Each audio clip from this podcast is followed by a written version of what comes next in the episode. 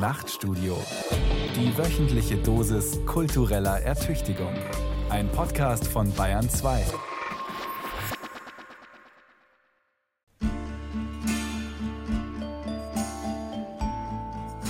Im Grunde genommen könnte man sagen, Norwegen braucht das überhaupt nicht es geht ja nicht darum, Norwegen für die deutsche Leserschaft neu zu erfinden, weil Norwegen ist schon so präsent für die Leser in Deutschland und im deutschsprachigen Raum, wie überhaupt nicht nur dort, sondern auch in Frankreich, in Italien, in, Großbritannien und so weiter.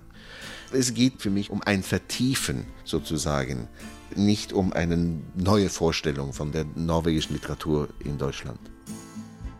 Erik Fosnes Hansen, einer der prominentesten Vertreter der älteren Garde der norwegischen Gegenwartsliteratur. Bei uns bekannt geworden mit seinem Titanic-Roman Choral am Ende der Reise.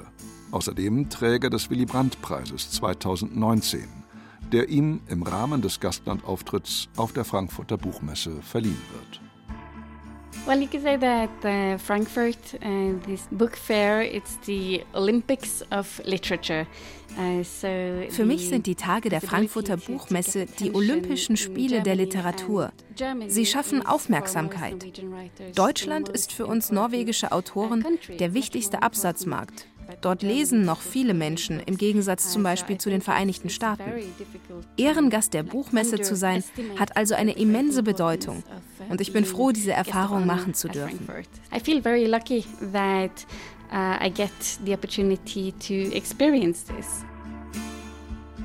Die Reisereporterin Erika Fatland, mit 36 Jahren eine der jüngeren Stimmen der norwegischen Literatur und die Eröffnungsrednerin der diesjährigen Messe in Frankfurt, zusammen mit dem derzeit weltweit bekanntesten norwegischen Schriftsteller Karl Ove der soeben in Deutschland eine Ausstellung über den melancholischsten aller norwegischen Maler eröffnet hat, Edvard Munch.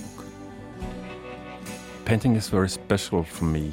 Still, when I just pick up uh, one of my books with painting, I kind of die Malerei bedeutet mir sehr viel. Ein gutes Gemälde löst in mir ganz unmittelbar sehr starke Gefühle aus. So heftig, dass ich weinen möchte. Die Malerei inspiriert mich. Ich bin ein sehr visueller Schriftsteller. Ich habe beim Schreiben und Lesen nicht Buchstaben, Worte oder Sätze vor Augen, sondern Räume, Gesichter und Landschaften. When I read and when I write. Hunger und innere Kämpfe. Das Buch Land Norwegen von Knut Kortzen. Norwegen ist zu Gast in Frankfurt und alle, alle werden sie kommen. Bekannte Gesichter genauso wie neue und noch zu entdeckende Namen. 2019 ist das Jahr für die Norweger. Das Jahr, so nennt ein alter Freund Knausgårds, Thomas Espedal aus Bergen, sein jüngstes Buch, das rechtzeitig zum Gastlandauftritt erschienen ist. In diesem Buch ist die Rede von skandinavischen Autoren, die Ehrengäste eines Festivals seien. Wir reisen herum wie wandernde Bettler, heißt es darin. Wir sind die neuen Rebellen. Wir sind die neuen Idioten. Wir sind die neuen Träumer. Wir sind die neuen Politiker. Wir sind die neuen Clowns. Wir sind es. Wir sind die neuen Schriftsteller. Man muss dabei unweigerlich an das Festival der Frankfurter Buchmesse denken, das der 57-jährige Thomas Espedal freilich äußerst kritisch sieht. Für mich ist es immer schon wichtiger gewesen, zu schreiben, als Bücher zu produzieren. Die Situation in Norwegen ist doch die, dass die Literatur zu einer Industrie geworden ist. Die Verleger, die Autoren, alle wollen sie Geld verdienen. Wir schwimmen eh im Geld in Norwegen wegen des Öls. Und plötzlich stellt sich dir die Frage, was ist überhaupt ein Schriftsteller? Ist er ein Marktschreier, der seine Ware anpreist? Ist er eine Comicfigur? Geht es tatsächlich darum, Geld zu verdienen? Was ist ein Autor? Mir geht es darum festzuhalten, dass ein Autor einer ist, der schreibt. Das Ganze drumherum interessiert mich nicht. Dieses ganze kommerzielle Ding. Frankfurt, die Buchmesse, der Gastlandauftritt. Nein, verflucht. Das ist mir egal. Mir ist das unangenehm. Da ist so viel Geld im Spiel, so viele Verlage, Autoren, Zeitungsberichte, Bücher, Verfilmungen, so viel Nonsens. Worüber reden wir? Über das Schreiben. Darüber einer ehrlichen Arbeit nachzugehen und das so gut wie möglich. Ob das möglich ist in so einem System, ich weiß es nicht. Is that possible in this system? I don't know. Das Motto des Frankfurter Gastlandauftritts ist einem Gedicht entliehen. Der Traum in uns, wie Haldur Gudmundsson erklärt. Der Isländer hat 2011 den Ehrengastauftritt seines Heimatlandes besorgt. So erfolgreich, dass ihn die Norweger als Projektmanager für ihre Präsentation holten. Der Traum in uns ist ein Gedicht von Olav Hauhauge, einer der großen norwegischen Dichter im 20. Jahrhundert, der den Drömen wie Berpo auf Norwegisch. Und das ist ein sehr schönes kleines Gedicht, das unglaublich populär ist bei den Norwegern. Es wurde, glaube ich, mal im Rundfunk von den Hörern als äh, bestes Gedicht der Norweger erkoren. Und da geht es darum, dass man einen Traum hat, dass die Herzen sich öffnen, dass die Blicke sich öffnen, dass der Traum sich öffnet und man mal hinkommt in eine Bucht, um die man nicht wusste. Und das ist auch ein bisschen der Sinn vielleicht von aller Literatur, aber auch der Sinn des Auftritts, dass wir hoffentlich irgendwas mit uns bringen oder zeigen können oder die Leser dazu bewegen, sich etwas zu nähern, wovon sie nichts wussten. Wir sitzen in Oslo in Haldur Gudmundssons Büro bei Norla. Norwegian Literature Abroad. Und der gebürtige Isländer betont, wie ernst man nicht nur in seiner Heimat, sondern eben auch in Norwegen die Literatur noch nimmt. Das sieht man in vielen der nordischen Ländern, aber nicht zuletzt in Norwegen und Island, dass die Literatur einen sehr großen Beitrag zur Identitätsstiftung, zur Selbstverständnisstiftung geleistet hat und dass man das noch immer an ihr schätzt. Und deswegen auch mehr auf Dichter hört als in vielen anderen Ländern. Naja, also traditionell ist Norwegen ein poetokratisches Projekt. Das ist ein Wort, das von einem norwegischen Akademiker schon am Anfang des 20. Jahrhunderts geschöpft worden ist, also die Poetokratie, weil Norwegen als Idee und als Gesellschaftssystem sehr eng mit den sagen wir mal, Visionen der norwegischen Dichter im 19. Jahrhundert zusammenhing. Und so hat der norwegische Dichter oder Schriftsteller, er hat einen besonderen Stellenwert bekommen im Gesellschaftsleben. Erik Fosnes Hansen in seiner Osloer Wohnung gleich hinter dem königlichen Schloss sieht es ganz wie Haldur Gudmundsson und verweist auf die vielen Dichterstatuen, die man auf dem Weg durch die Osloer Innenstadt sehen kann. Henrik Ibsen vor dem Nationaltheater, ein paar Schritte weiter dann das Denkmal für Henrik Wageland und schließlich jener Sockel, auf dem Björnstjerne Björnsson thront, der erste skandinavische Literaturnobelpreisträger, der Verfasser der norwegischen Nationalhymne und der politisch engagierte Kämpfer für das allgemeine Wahlrecht. Und so ist traditionell die Schriftstellerrolle hier bei uns eine politische Rolle gewesen. Nun, in den letzten 30, 40 Jahren hat das vielleicht ein bisschen abgenommen. Das mag mehrere Ursachen gehabt haben. Hamsun ist zum Beispiel eine Ursache. Hamsun war ja vor dem Krieg der beliebteste aller Norweger unter den Norwegern. Der war so unglaublich populär und Nobelpreisträger in Literatur außerdem, und die Enttäuschung bei seinem Verrat in 1940, als Norwegen von Deutschland überfallen wurde, war so enorm, weil die Menschen, die Bevölkerung haben sich das gar nicht erwarten können, dass er so einen tiefen Fall hätte haben können. Also mein Vater erzählte mir, dass ein wirklicher trauriger Tag während des Krieges kam schon einen Monat oder zwei nach der Invasion als seine Mutter, meine Großmutter, die gesammelten Werke von Knut Hamsun aus dem Bücherregal riss und hat sie runtergebracht im Hinterhof und hat sie abgebrannt, weil sie war so böse auf diesen früher so bewunderten Dichter. Und da ist vielleicht den Norwegern nach dem Krieg zum ersten Mal klar geworden, dass Dichter zu sein heißt nicht notwendigerweise gescheit zu sein.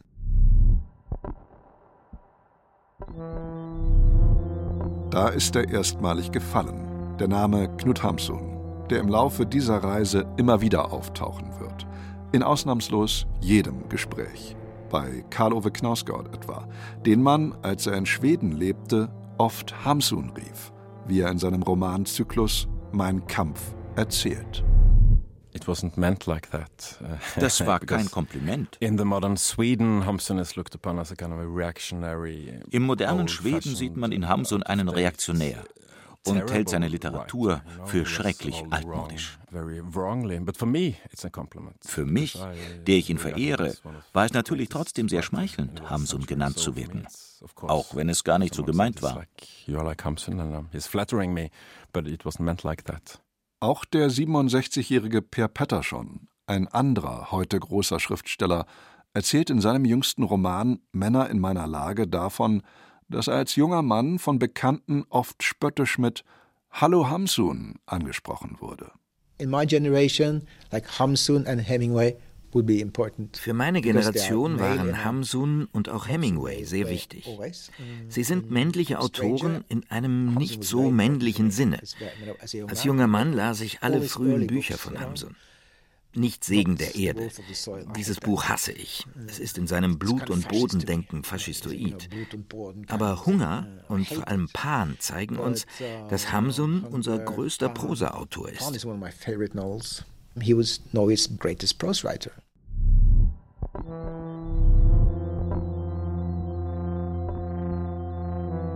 Es zählt zu den Mysterien, die sich kein norwegischer Autor erklären kann, weshalb jeder darüber spricht. Der größte norwegische Schriftsteller des 20. Jahrhunderts war ein Sympathisant der Nazis, der Goebbels seine Nobelpreismedaille schenkte und 1945 einen Nachruf auf Adolf Hitler veröffentlichte. Das kann man ihm nicht verzeihen. Deshalb befinden wir uns in diesem seltsamen Dilemma. Manche Leute sagen, seine Nazi-Geschichte müssen wir hinter uns lassen und einfach anerkennen, dass er ein großer Autor ist. Aber das geht nicht. Niemals wird bei uns eine Straße oder ein Platz nach ihm benannt werden. Gleichzeitig war und ist er nun einmal Norwegens größter Prosaautor. Mit diesem Zwiespalt müssen wir leben. Wir können nur sagen, er ist unser größter und er war ein Nazi. Punkt.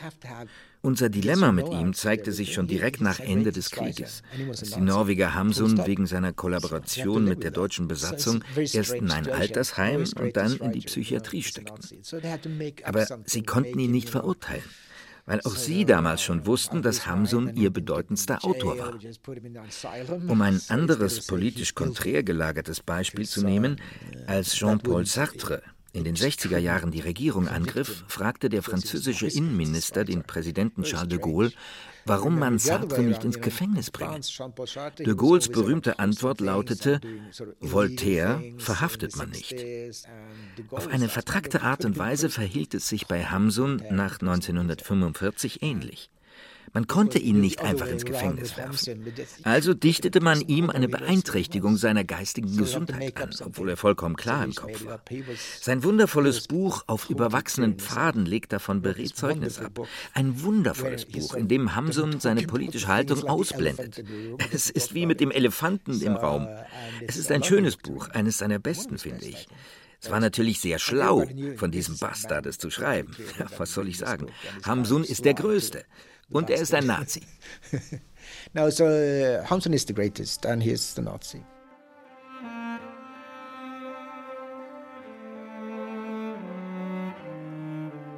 Per Pettersson treffen wir auf dem größten Literaturfestival Norwegens, dem Norsk Literaturfestival in Lillehammer. Der einstige Austragungsort der Olympischen Winterspiele feiert 2019 dass vor 100 Jahren die Autorin Sigrid Undset in das kleine Städtchen am Nordufer des Mjøsasees zog und dort bis zu ihrem Tod lebte. Ihr Wohnhaus in Lillehammer, Bjerkebæk, ist heute ein schön eingerichtetes Museum. Aber es gibt ein Problem. Sigrid Undset, die Literaturnobelpreisträgerin von 1928, wird heute nahezu nicht mehr gelesen. Ganz anders Hamsun. Dessen Werk ist jedem norwegischen Schriftsteller nicht nur gegenwärtig, sondern geradezu heilig. Auch wenn das Gefahren birgt, so Erik Vossnes Hansen. Es ist äußerst gefährlich, Hamsun zu lesen, während man schreibt, merkt man als norwegischer Schriftsteller, weil irgendwie kommt etwas vom Duktus, vom Ton, von diesen skurrilen kleinen Fehlern, die er immer wieder macht, die alle eigentlich unübersetzbar sind, also kleine formale Abweichungen vom richtigen Satzbau und so weiter. Es ist ein blendender Stil und äußerst gefährlich zu lesen, weil man kommt sofort in diesen Rhythmus hinein, aber einem fehlt natürlich das Genie. Und da kann man plötzlich ganz epigonisch werden und Hamsun-Sätze versuchen zu schreiben. Dem kann die Reisereporterin Erika Fattland nur beipflichten, die mit Erik Vosnes Hansen verheiratet ist. Sie ist den Großteil des Jahres unterwegs, vor allem in der vormaligen Sowjetunion und an den Grenzen des russischen Imperiums entlang, wovon sie in ihren Büchern Sowjetistan und die Grenze berichtet. Als 2004 in Beslan im Nordkaukasus die gewaltsame Beendung der Geiselnahme von Schülern durch Terroristen 331 Menschenleben forderte, reiste Erika Fattland dorthin, um für ihr Buch Orte der Engel die Tragödie von Beslan und ihre Folgen zu recherchieren. Darin zitiert sie auch aus Knut Hamsuns Buch Im Märchenland. Yes, that is a wonderful book. It's not his most well-known book, Uh, Im Märchenland zählt nicht zu Hamsuns bekanntesten Werken, uh, aber ich mag es sehr. Es ist Reiseliteratur, eine Mischung aus Fiction und Non-Fiction uh, und man kommt Hamsun darin sehr nahe, weil er die Hauptfigur darin ist. Es lohnt sich für Männer wie Frauen gleichermaßen Hamsun zu lesen. Ich selbst habe Hamsun bereits in der Schule gelesen. Einmal in dieses Universum versunken, lässt es einen nicht mehr los. Wie Erik schon sagte, als Schriftsteller ist es gefährlich, Hamsun zu lesen. Sein Stil schleicht sich in deine eigene Sprache ein und bemächtigt sich deiner. Ich habe bei meinen Reisen in der ehemaligen Sowjetunion also die Erfahrung gemacht, dass Hamsun dort ein hohes Ansehen genießt. Als ich in Beslan mein Buch über die Nachwirkungen der Geiselnahme schrieb, erkundigte ich mich vorsichtig bei meinen russischen Gesprächspartnern, ob sie mit Hamsuns Werk vertraut seien. Die beleidigte Antwort war, ob ich was von Gamsun gelesen habe.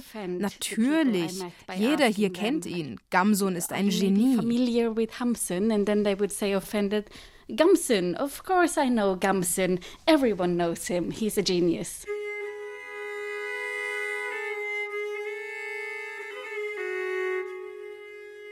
Erika Fatland ist eine der außergewöhnlichsten Autorinnen Norwegens. Die längste Zeit des Jahres verbringt sie im Ausland, in Weitwegistan, wie die Norweger diese fernen, kaum besuchten Länder gern nennen, sagt sie lächelnd. I wouldn't say that Norway is boring. Norwegen ist nicht unbedingt langweilig, aber die Welt ist nun mal groß und voller interessanter Orte, die es zu entdecken gibt. Man hört oft, die Welt werde kleiner und kleiner. Ich finde eher, dass viele Menschen dazu neigen, immer dieselben Orte aufzusuchen. Es war nicht von vornherein mein Plan, Reisebücher zu schreiben. Aber als ich Sowjetistan schrieb, mein Buch über Zentralasien und dann die Grenze, merkte ich, dass ich mich in das Genre der Reiseliteratur verliebt hatte. Es bietet einem so viele Möglichkeiten. Man kann ernst, poetisch und komisch zugleich sein. Man ist vollkommen frei. Is the type of writing where you are totally free so zurückhaltend, fast schüchtern Erika Fattland auf dem Sofa ihrer Osloer Wohnung ihrem Mann Erik Vosnes Hansen gegenüber sitzt, so selbstgewiss und frei von Ängsten bricht die 36-Jährige auf in die Welt und scheut dabei weder Mühen noch Gefahr. Ihr Drang, die Welt draußen zu erkunden, verbindet Erika Fattland mit einer anderen starken Stimme der norwegischen Literatur, mit Ursene Seierstad – die unter anderem Bücher über die Kriege in Tschetschenien und Afghanistan geschrieben hat. In ihrem jüngsten Buch Zwei Schwestern im Bann des Dschihad erzählt die 49-jährige Reporterin Osne Seierstadt davon, wie der Heilige Krieg in Syrien zwei junge Norwegerinnen so anzieht, dass sie sich dem islamischen Staat dort anschließen. Well, Of course, there used to be something, you know, in drawing about wars, the fact that everything is sharper, everything has more colors or brighter colors because you know you might die tomorrow. Ich hatte früher den Eindruck, im Krieg sei alles schärfer und farbenreicher. Man erlebe alles intensiver, weil man morgen sterben könnte. Mir fällt es schwer, das zuzugeben. Aber als ich in jungen Jahren nach meinem ersten Krieg in Tschetschenien als Berichterstatterin in Moskau lebte, kam mir das Leben dort fade vor. Das wahre Leben fand für mich im Kampfgebiet statt. Je älter ich allerdings werde, desto weniger interessiert mich das reale Kampfgeschehen. Vielmehr versuche ich zu ergründen, wie der Krieg Gesellschaften beeinflusst, auch solche fernab vom Kriegsschauplatz, etwa unsere in Europa. Weit entfernte Kriege wie der im Irak oder Afghanistan bringen in Europa Menschen dazu, sich zu radikalisieren. Diese Folgewirkungen von Kriegen interessieren mich heute weitaus mehr als jedes Schlachtgeschehen.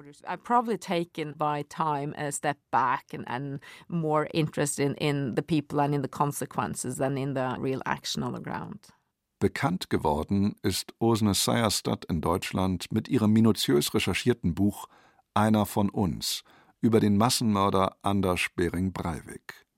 Sein Massaker in Oslo und auf Utøya am 22. Juli 2011 versetzte Norwegen in eine Schockstarre. Bis heute hat man das Regierungsgebäude in der Osloer Innenstadt, das durch den Sprengstoffanschlag stark beschädigt wurde, so belassen, wie es die selbstgebastelte Autobombe Breiviks zerstörte. Ein Mahnmal.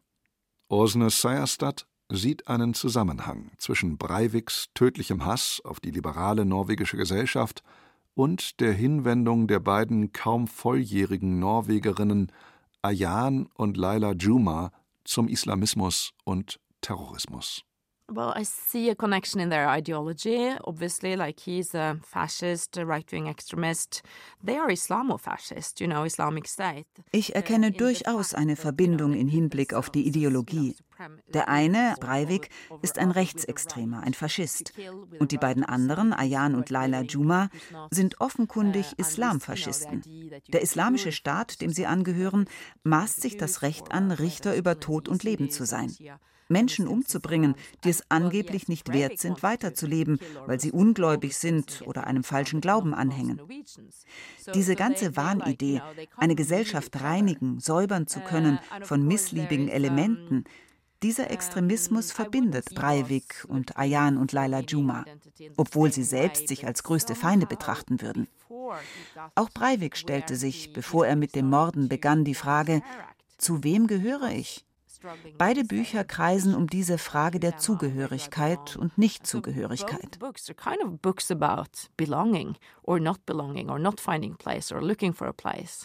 Auch Erika Fattland hat ein beeindruckendes Buch über Norwegen nach Breivik geschrieben.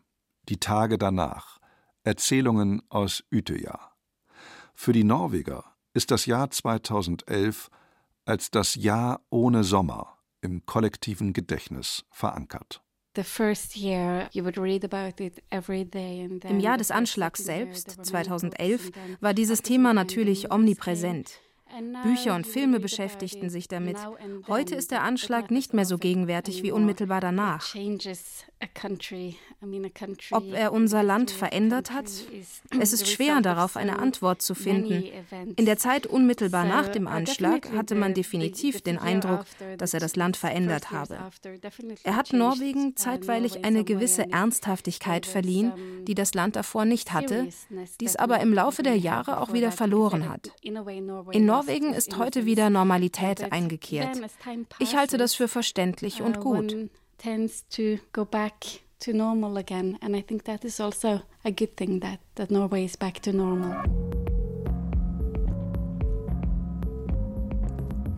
Während die einen ganz reale Kämpfe literarisch verarbeiten, widmen sich andere den inneren Kämpfen, dem Ringen mit sich selbst, kein Schriftsteller ist da so radikal wie Karl Ove Knausgård, der Verfasser des Romanzyklus Min Kamp, Mein Kampf, der ein Welterfolg wurde.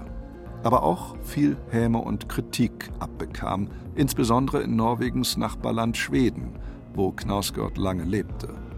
Dort machte man ihm sogar den Vorwurf, ein faschistischer Autor zu sein, wie er bereits 2015 erzählte. Very, very strangely, because I think what I do is exact opposite of that. I mean, I write about failures in life. I write about all the small things in life. Eine sehr seltsame Reaktion, finde ich. Ich schreibe über mein alltägliches Versagen, über meine Fehler und Schwächen und meinen Kampf mit ihnen. Faschismus ist doch das genaue Gegenteil davon, die Feier des Starken. Ich kenne den Grund für diesen Vorwurf. In Schweden ist die politische Korrektheit beherrschend. Unter ihren Radar gerät automatisch, wer ehrlich ist und die Dinge beim Namen nennt. Wenn ich also zum Beispiel darüber schreibe, wie frustrierend es sein kann, als Vater den ganzen Tag zu Hause zu sitzen und sich um die Tochter zu kümmern, dann rufen die Wächter der politischen Korrektheit, Karl Orwe Knausgård ist gegen den Feminismus. Und wenn ich ein Antifeminist bin, bin ich gleich ein Faschist. Und wenn ich ein Faschist bin, dann bin ich Anders Bering Breivik. Denn der wendet sich in seinem Manifest ja auch gegen die politische Korrektheit und ist auch ein Antifeminist. Solche Assoziationsketten laufen da ab und sie killen dich. Das alles ist natürlich dumm. Wenn Literatur irgendetwas bewirken kann, dann ist es das Gegenteil dessen, was Faschismus und Narzissmus wollen. Literature is the exact opposite of. If it's any good, it's the exact opposite of fascism or Nazism or whatever. Karlove Knausgård sei ein Hyperrealist, heißt es oft, weil er Szenen aus dem Familienalltag in nachgerade exzessiver Genauigkeit extrem detailliert schildert. Ein Etikett, mit dem Knausgård bei einem Treffen 2017 nicht allzu viel anfangen konnte. Yeah, but I, when I was writing it, I thought it was an experiment in realistic writing. And I'm not going very far. I think you could go much, much further into that realm of realism. Als ich schrieb, hielt ich das, was ich tat, für ein Experiment im realistischen Erzählen. Ich glaube nicht, dass ich besonders weit gehe, man könnte da noch viel weiter gehen. Wenn man alles im Detail beschreibt, begibt man sich in Gefahr, den Leser zu langweilen. Die Dinge drohen ihre Bedeutung zu verlieren. Mir geht es ja um Relevanz. Der einzige Ausweg liegt in der Art, wie man von all dem erzählt. Für mich geht es darum, durch das Beschreiben von Details ein Gefühl der Präsenz hervorzurufen, das Gefühl, in der Welt zu sein. Diese Art von Weltwahrnehmung gelingt mir nur beim Schreiben, nie im alltäglichen Leben. In meinem Lebensalltag stellt sich dieses Gefühl der Präsenz nahezu nie ein. Meinetwegen nennen wir es Hyperrealismus. Hyperrealism, yeah, maybe. Karlove Knausgård, der heute in London lebt, nennt das, was er anstrebt beim Schreiben, in einem seiner autofiktionalen Bücher lieber Hamsuns Nähe des Augenblicks. Ursprünglich, das wissen seine Leser, wollte Knausgård Maler werden. So verwundert es nicht, dass er sich in seinem jüngsten Buch so viel Sehnsucht auf so kleiner Fläche mit Edward Munk befasst und darin dessen Werk mit dem seines Zeitgenossen Hamsun vergleicht. Inwiefern aber hat Munk Knausgård beeinflusst?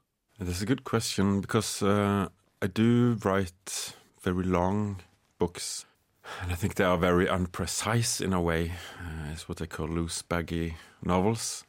Eine gute Frage. Ich schreibe ja sehr lange Romane, die in mancher Hinsicht unpräzise und unförmig sind. Gleichzeitig bin ich aber ein Autor, der sehr visuell zu schreiben versucht.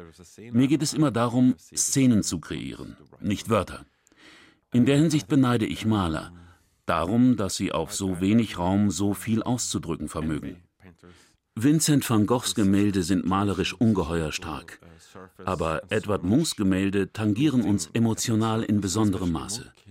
Es sind Seelenlandschaften. Sie wühlen uns auf. Beim Schreiben bemühe ich mich wie Munk um das Evozieren von starken Gefühlen. Das geschieht allerdings auf Umwegen, über Wörter, Gedanken und Abstraktionen. Nichts spricht uns emotional so unmittelbar an wie ein Gemälde. That you want to evoke emotions and feelings, and you do it through through letters and abstractions.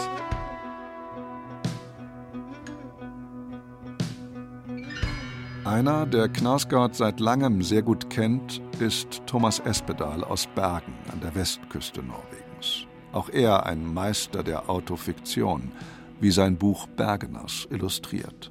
Wobei der Unterschied der ist, dass Espedal das Mittel der Verdichtung wählt, wo Knausgård dem Prinzip der Ausdehnung folgt.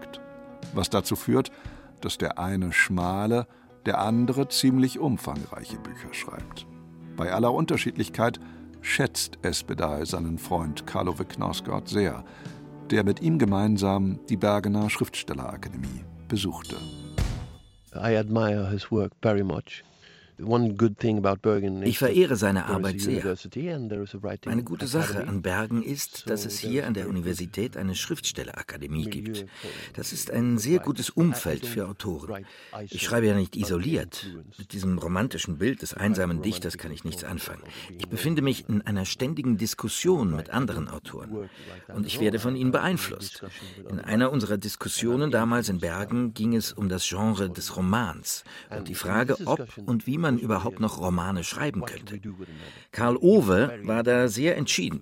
Wir müssen etwas ändern, meinte er. Die norwegische Gegenwartsliteratur erschien uns allen als sterbenslangweilig. Romane mussten doch mehr sein als eine Einschlafhilfe.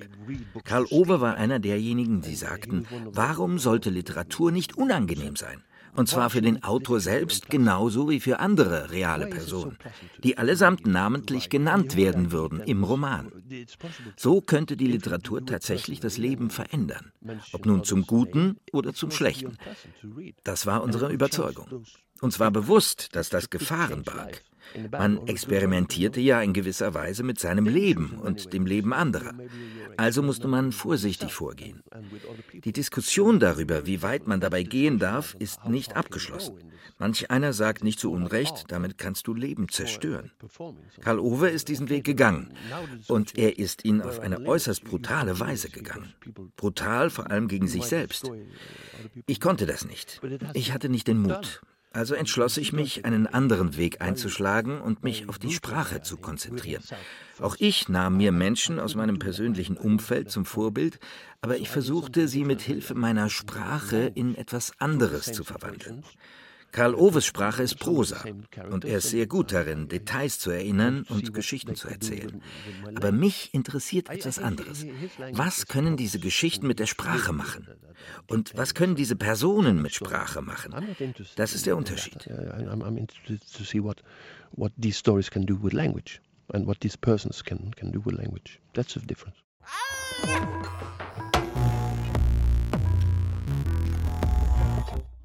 Einer, der den heute 50-jährigen Knausgård auch gut kennt, ist der zehn Jahre ältere und hierzulande noch nahezu unbekannte Türe Erik Lünd. Ihn lobt Knausgård als größten Prosa-Autor seiner Generation. Er sei unglaublich wild. Das kann man wohl sagen. Türe Erik Lünd lebt nicht in der Stadt. Er lebt auf dem Land, etwa 80 Kilometer von Oslo entfernt, am Tyrifjord in Östmodum. Dort betreibt er einen kleinen Bauernhof, das, was man in Norwegen einen Småbruk nennt. Auf dem veranstaltet er seit 2011 ein Mini-Literaturfestival, auf dem auch Karlove Knausgård schon gelesen hat und einen der dort gereichten Elchburger verzehrte, wie Türe Erik Lünd erzählt, was auch deshalb lustig ist, weil der langgewachsene Knausgård früher den Spitznamen Elch trug. Türe Erik Lünd ist mit dem Auto nach Oslo gekommen. Er liebt es, Auto zu fahren, wie er ausgiebig erklärt. Er habe als junger Mann mit der Familie schon halb Afrika im Auto durchquert. Auch zur Frankfurter Buchmesse werde er natürlich mit dem Auto anreisen. Überhaupt, mit dem Auto zu fahren, langsam und auch gerne abseits der Autobahnen auf Landstraßen, das sei eine Kunst, erklärt er in dem Osloer Café, das er für das Interview vorgeschlagen hat. Sofort denkt man an den sich in Rage redenden Thomas Olsen Mühbrotten, sein literarisches alter Ego in Lünns Roman Das Graben-Ereignis-Mysterium. Einen Mann, der in bester Thomas Bernhardscher Übertreibungskunst über Norwegen, Gott und die Welt herzieht. Zudem ist er auch noch ein philosophischer Agronom, was einen stark an Thomas Bernhard erinnert, der als Bauer zu Natal gern Traktor fuhr. Yeah, sure. In that time, in 1999, when this novel came out, I had uh, read a lot. Natürlich. Die Einflüsse von Thomas Bernhard auf dieses 20 Jahre alte Buch sind offensichtlich. Ich habe ihn in den 90er Jahren ausgiebig gelesen und seine erzählerische Kraft genossen. Er sagte mir durch seine Bücher, Hab keine Angst. Mach einfach, was immer du machen willst. Halte nichts zurück. Leg los. Du musst dich vor nichts fürchten. Türe Erik Lünd, Selbstbeschreibung Crazy Madman, ist der schräge Anarch der norwegischen Gegenwartsliteratur. Er schreibt über die Hölle des Norwegischseins, dieses lebensgefährliche Norvagizitätsgefühl, wie er es nennt. Gemeint ist damit die norwegische Harmoniesucht, der Snilisme, eine Form der sozialen Korrektheit. Sie führt dazu, so schreibt es Lünd in seinem hellsichtigen Roman, dass die Medien die abweichenden, schlechten Meinungen totschwiegen, und in einer solchen Medienaktion wurde ich wie ein wilder Lachs eingefangen, der sich zwischen Zuchtlachs befand, um die Milch aus ihm zu quetschen, ihn in einem Meinungsmuseum einzulagern. Vermutlich ist Türe Erik Lünd so etwas wie der wilde Lachs, abseits der allzu braven, stipendiengenährten Staatsförderungs- bzw. Aquakultur der norwegischen Literaturszene. Einfangen lässt er sich jedenfalls nicht. Und dass er ein umtriebiger und vielseitiger Mensch ist, merkt man schon daran, dass er nicht allein Autor ist, sondern auch Kleinbauer, der zudem als Schreiner gearbeitet hat. Yes, I have been. Now I'm running a company of seven employees. Ja, Schreiner bin ich auch mal gewesen. Jetzt bewirtschafte ich einen kleinen Bauernhof und habe sieben Angestellte. Davor bin ich Antiquar gewesen. Diesen Laden habe ich aber wieder verkauft. Ich bin das, was man in Norwegen und Schweden einen Mangsischlare nennt. Ich bin einer, der vieles macht, der auf ganz verschiedenen Gebieten tätig ist. Das spiegelt sich auch in meinem Schreiben wieder. Denn wer ein Mangsischlare ist, der kann über alles schreiben. Auf ganz verschiedenen Levels. Der kann sich verschiedenster Genres bedienen. Soweit ich weiß, bin ich einer der wenigen Kleinbauern und Romanciers in Norwegen. Die Geldpest, so schreibt es Türe Erik Lünd, überfällt unsere Identität. Vor 50 Jahren 1969 entdeckten die Norweger große Erdöl- und Gasvorkommen vor ihrer Küste, Quellen, die bis heute sprudeln und dem einst bettelarmen Land einen Reichtum bescherten, mit dem nicht alle gleichermaßen gut umgehen konnten.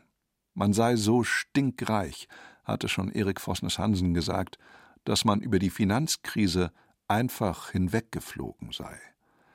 Aber weil das schon wieder viel zu sehr nach einer Meinung riecht, die allzu viele teilen, entwickelt Türe Erik Lünd lieber seine ganz eigene Sicht auf den ebenso geächteten wie geachteten Hamsun. Eben erst ist in Norwegen ein Essayband von Lünd erschienen, in dem er mit Knut Hamsun hart ins Gericht geht, so kann man lesen. Wie also steht Türe Erik Lünd zu seinem Werk? One of those essays das ist zugegebenermaßen ein ziemlich harsches Resümee von Hamsuns Werk. Für mich sind seine Bücher MacGuffins. Ein MacGuffin, so wie Hitchcock ihn definiert hat, ist etwas, das die Handlung auslöst und vorantreibt, ohne selbst von größerem Nutzen zu sein. Eine leere Box, die man aber einfach nicht los wird. Wir werden Hamsun nicht los.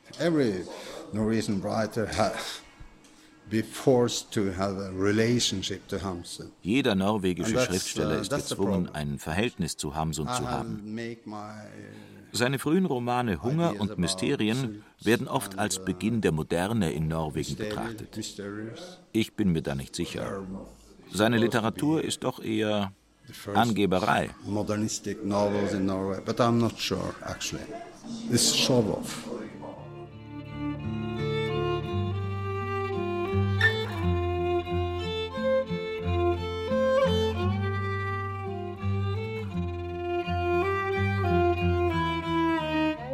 Einer der vorherrschenden Schreibstile in Norwegen sei der Askildsen-Stil, hatte uns Tyre Erik Lund noch mit auf den Weg gegeben.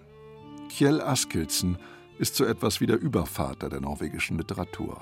Gerade 90 Jahre alt geworden, seziert Askildsen in seinen brutal präzisen Kurzgeschichten Eheleben und Sexualmoral. Längst sind seine Texte zur Schullektüre avanciert. Erblindet ist er mittlerweile, jener Schriftsteller, der für den Großteil der norwegischen Autorinnen und Autoren der größte überhaupt ist. So verwundert es nicht, wenn Haldor Gudmundsson sagt: Ich finde natürlich, dass Kjell Askildsen einer der ganz, ganz großen Prosaisten Norwegens ist und dass er besonders natürlich in seinen Kurzgeschichten, aber auch einfach in seinem unglaublich schön knapp formulierenden Stil. Da hat er eine ganz einzigartige Stellung in der nordischen Kurzprosa, würde ich sagen. Also ich glaube, Askesen ist einer der Autoren, die man immer wiederentdecken kann. Ich würde ihn eigentlich mit Borges vergleichen, einen nordischen Borges in dem Sinne. Han skal ikke plage deg med spørsmål. Se hei.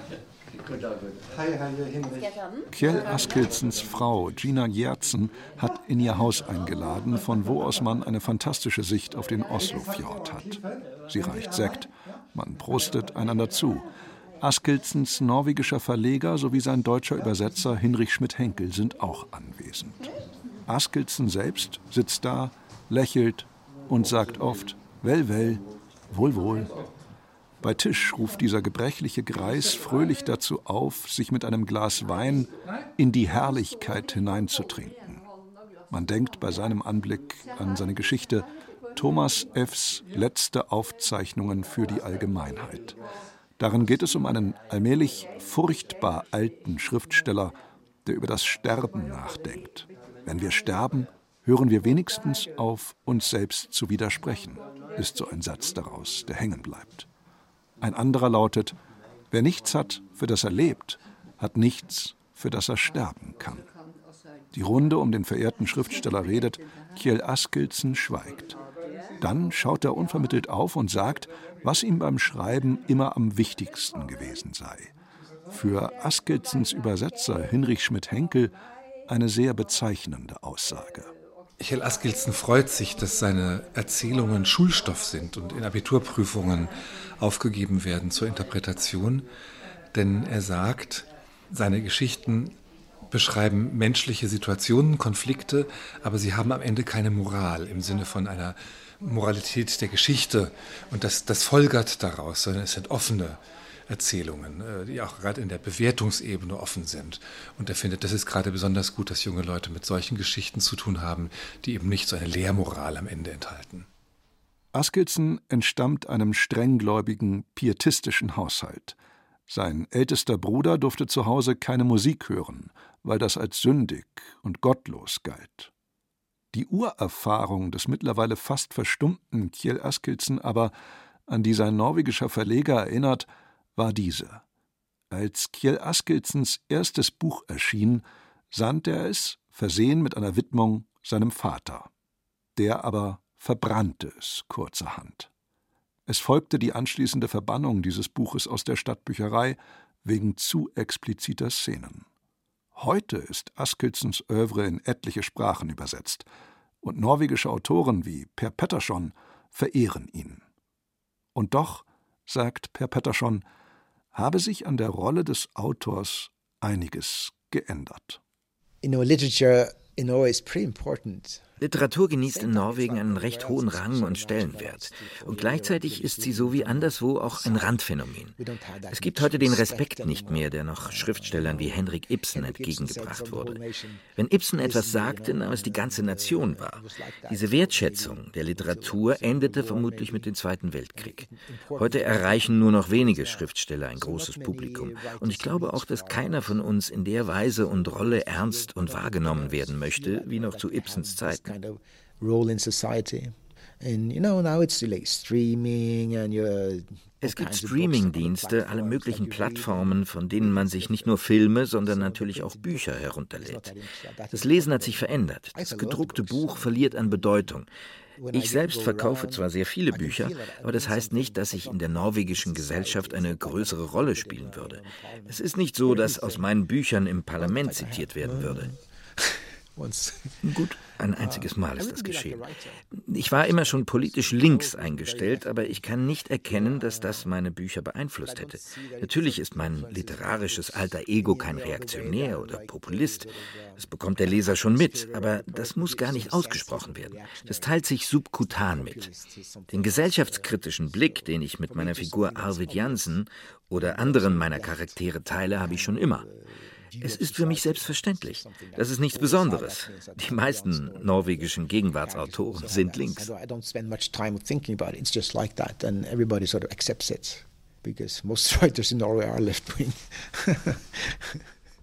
Der Staat fördert seine Autorinnen und Autoren.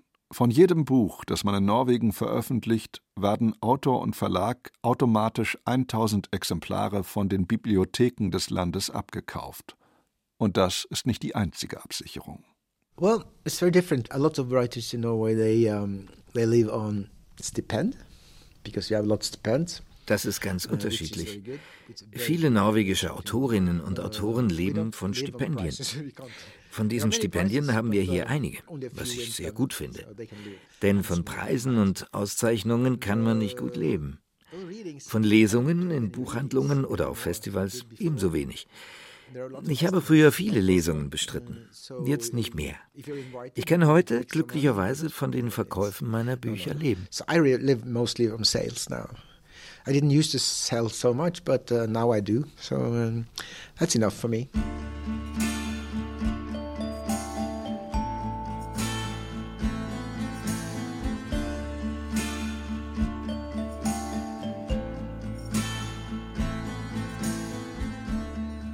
Das Leben als Autor ist oft genug ein Hundeleben, kein Hummerleben, wie Erik Vosnes Hansen seinen neuen Roman nennt. Am Vorabend ist er, weil er nebenher als Restaurantkritiker arbeitet, mit seiner Frau im Restaurant Happolati essen gewesen. Benannt, wie könnte es anders sein, nach einer Figur Knut Hamsuns. Happolati, so heißt eine Kaufmannsfigur in Hamsuns Roman Hunger. Beide Erik Vosnes Hansen und Erika Fattland blicken der Frankfurter Messe voller Vorfreude entgegen. Die Zeit dort fern der Heimat, sagt Erika Fattland, lasse einen weniger an die verfahrene politische Situation zu Hause denken. In Norwegen ist seit 2013 die Fortschrittspartei, eine rechtspopulistische Partei, Teil der von Konservativen geführten Regierung. Sie stellt unter anderem den Finanz- und Justizminister – und stolpert von Skandal zu Skandal, sodass mittlerweile der fünfte Justizminister im Amt ist. Es ist jämmerlich, sagt Erik Vosnes Hansen. Auch Erika Fattland schüttelt den Kopf. Oh, I find it so depressing, the current political situation. It really makes me in a bad mood. And when I'm traveling and I'm longing for home, wenn ich reise und mich nach meiner Heimat sehne, dann reicht es manchmal schon, ein norwegisches Nachrichtenportal anzuschauen, um von jedem Heimweh kuriert zu sein. Bei den Kommunalwahlen hat gerade eine Protestpartei Erfolge erzielt, die nur ein Wahlziel hatte, die Straßengebühren abzuschaffen. Das ist doch niederschmetternd. In Bergen bekam diese neue Partei auf Anhieb 16,7 Prozent der Stimmen.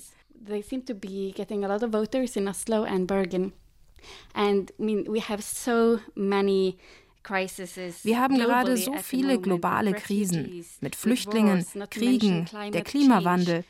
Und dann ist für viele Norweger das Hauptproblem die Abschaffung der Maut. Eine Frage ist am Ende der Begegnung noch offen. Sie ist privat, nicht politisch. Wie eigentlich lebt es sich als Schriftstellerpaar zusammen? Darauf fallen die Antworten von Erika Fattland und Erik Vosnes Hansen unterschiedlich aus. Wunderbar, sag wunderbar. sag sie, es ist wonderful. It is wonderful. Um, Natürlich ist das wundervoll. Auch wenn Erik Romane schreibt und ich hauptsächlich Non-Fiction, ist das Schreiben der Bücher und ihre Rezeption doch recht ähnlich. Erik ist mein erster Leser und ich bin seine erste Leserin und natürlich nehme ich jeden seiner Verbesserungsvorschläge unendlich dankbar auf. Happily accept his suggestions without being the least offended.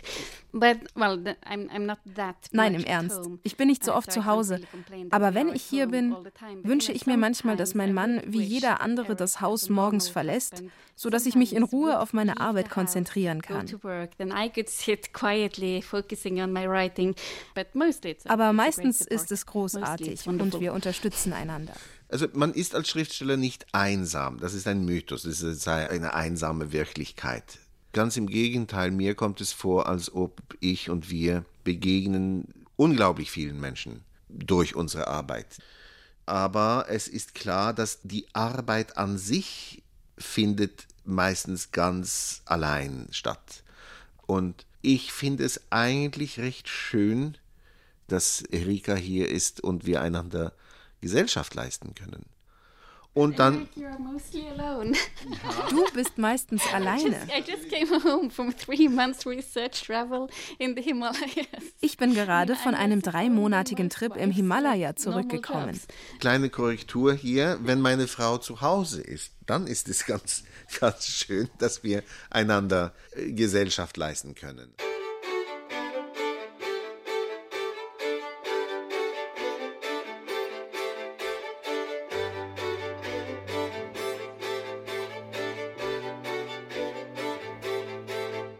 Erik Vosnes Hansen hat große Erwartungen an den Gastlandauftritt Norwegens auf der Frankfurter Buchmesse. Es geht, sagt er am Ende, um viel.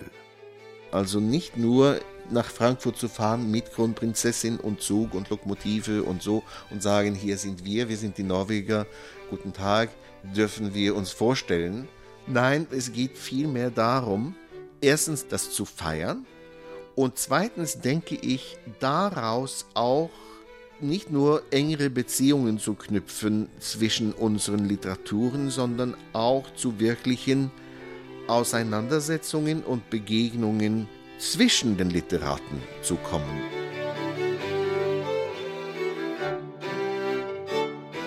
Hunger und innere Kämpfe. Das Buch Land Norwegen von Knut Kortzen.